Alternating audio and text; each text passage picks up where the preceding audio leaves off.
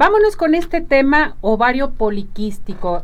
¿A qué le llamamos ovario poliquístico? ¿Qué es el ovario poliquístico? Bueno, ese es un, casi un problema o un pendiente que tienen, ahora sí que dicen todas las mujeres que tienen ovarios, ¿no? Eh, una cosa es tener quistes en los ovarios, que prácticamente todas las mujeres pueden tener quistes en los ovarios. ¿Por qué? Porque cuando, a pesar de cuando empiezan a arreglar o empiezan a menstruar y empiezan a ovular, el ovario produce muchos folículos o quistecitos, pero solo uno ovula, solo uno expulsa el óvulo y los otros quedan como quistes. Entonces una cosa es tener quistes en los ovarios y otra cosa es tener un síndrome que se llama síndrome o enfermedad de ovario poliquístico. Esto quiere decir que la paciente puede tener otros problemas relacionados. ¿Cuáles son? Principalmente que no regla, alteraciones de periodo sin reglar de 3-4 meses o cuando le llega la regla le puede llegar con abundante, con, como dicen en mi rancho, con cuajarones, con coágulos, muy dolorosa la regla, o puede durar periodo sin reglar. Otra característica es que tienen problemas metabólicos. Generalmente está asociado con la obesidad y eso está asociado con el acné, por ejemplo, muchos pacientes pueden acudir porque el acné que no lo, que van con la con el dermatólogo y lo tratan y no o con el vello o el sutismo, que es decir, barba, bigote, pelo en pecho, hablan ronco, o sea, datos de que están aumentando las hormonas que se llaman testosterona. Los ovarios producen estrógenos, progesterona, que son las hormonas femeninas, pero también producen la testosterona, que es la hormona masculina, pero que también la mujer la produce. Cuando esta se produce en exceso, como en estos casos, pues da mucho acné, da mucho vello, y uno de los problemas que también da metabólicos es resistencia a la insulina. Es decir, puede ser como diabetes, diabetes. Mm, Entonces tiene que buscar eso y alteraciones del, de lo que son los lípidos. Aumento del colesterol, de los triglicéridos, ahora sí que los lípidos malos y los buenos tienden a bajar. bajar. Entonces es como un síndrome metabólico que no nomás es tener quistes en los ovarios. Ahora la ventaja, Ceci, pues es que con los, con, con los ultrasonidos que hay de tercera dimensión, de cuarta dimensión, y, la, y, lo ideal, obviamente, en pacientes que no han tenido relaciones es difícil hacer un eco vaginal, pero una paciente que ya tuvo relaciones, el eco vaginal tiene una sensibilidad para ver los, ovarios, que es increíble que puede uno contar cuántos quistes tiene, cuánto mide, si realmente tiene una característica en, engrosamiento, aumento del tamaño. Entonces, realmente con esos aparatos ya en la actualidad, pues la paciente puede estar tranquila de que puede o no tener un síndrome de ovario poliquístico y aparte pedirle los exámenes para, para él. ¿Cuál es el riesgo de que alguien tenga síndrome de ovario poliquístico?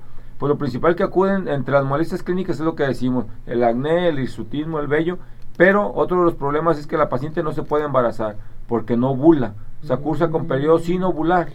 Entonces por eso a veces tienen dificultad para embarazarse y acuden por ese, ese tipo de problemas, Ceci. O algunas otras acuden porque cuando tienen la regla la tienen muy dolorosa.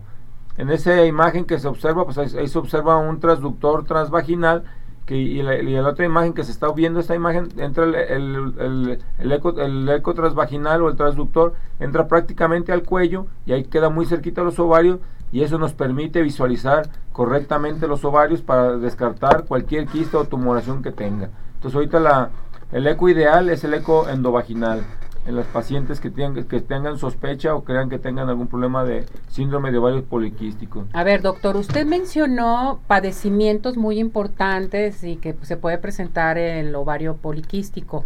¿Este ovario poliquístico se puede presentar a cualquier edad?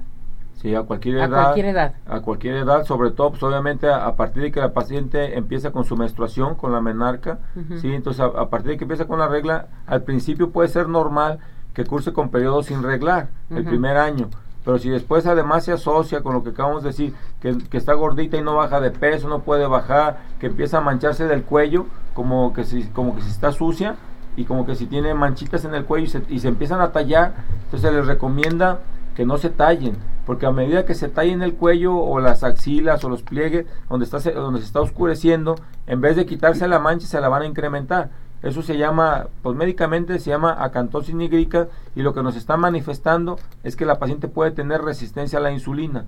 Entonces hay que hacerle pruebas de, diabetes para detectar diabetes en esas pacientes que tienen este, esta característica. Y uno de los problemas que puede tener a largo plazo, o sea, si tiene tiempo sin tratarse, es que le puede dar cáncer de endometrio o cáncer de mama. Qué barbaridad. Sí. Entonces, ¿cuáles son los estudios que te dan a conocer que tienes eh, este ovario poliquístico? O sea, ¿cuáles son si hay, sospecha, si hay sospecha clínica, pues hay que pedirle, por ejemplo, el, perfil ovárico, entre los que hay que incluir testosterona porque puede estar elevada, si ya, ya el paciente presenta sus datos, hay que pedirle insulina, que es para, para, ver la resistencia a la insulina, y hay que hacer una curva, se llama curva de tolerancia oral a la glucosa, en la que se le dan 75 gramos a tomar azúcar y se mide la glucosa antes de tomarse el ese, ese, azúcar a la hora y a las dos horas. Si esto es mayor de 190, por decir un ejemplo, o sea, si es mayor, se, se habla de una diabetes ya no nomás resistencia a la insulina. Entonces son los datos. Y aparte hay que pedir exámenes generales de perfil lipídico, colesterol, triglicéridos, el colesterol HDL, o sea, los buenos, los malos, y ver cómo se encuentra en, toda la, en todo el aspecto metabólico.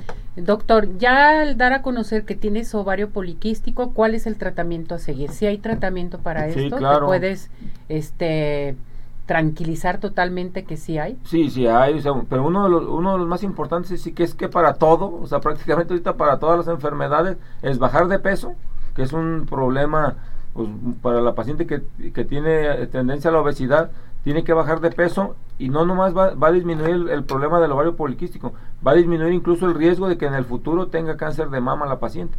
Es más efectivo para bajar el cáncer de mama que baje de peso a que le hagan más mamografía en el transcurso de su vida, ¿no? Pero, y, otra, y otro de los tratamientos es depende qué quiere la paciente.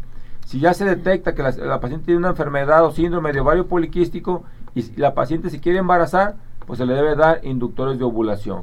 Si la paciente tiene resistencia a la insulina o, principios de diabetes o diabetes como tal, se le dan medicamentos hipoglucemiantes que ayudan para la sensibilidad de la insulina y que pueda funcionar después todo el perfil. Haz de cuenta que es un eje que es del hipotálamo, hipófisis, ovario que debe funcionar adecuadamente. Cuando hay este síndrome de ovario poliquístico, eso se altera y el, y el ovario produce, en vez de producir lo normal, produce más andrógeno de lo normal y ahí produce todas esas alteraciones. Entonces hay que controlar eso para que se controle. Y si la paciente no, no quiere, no quiere eh, embarazarse y tampoco está teniendo actividad sexual, entonces hay que darle progesterona como en una mitad del ciclo, o sea, 14 días por 14 de descanso.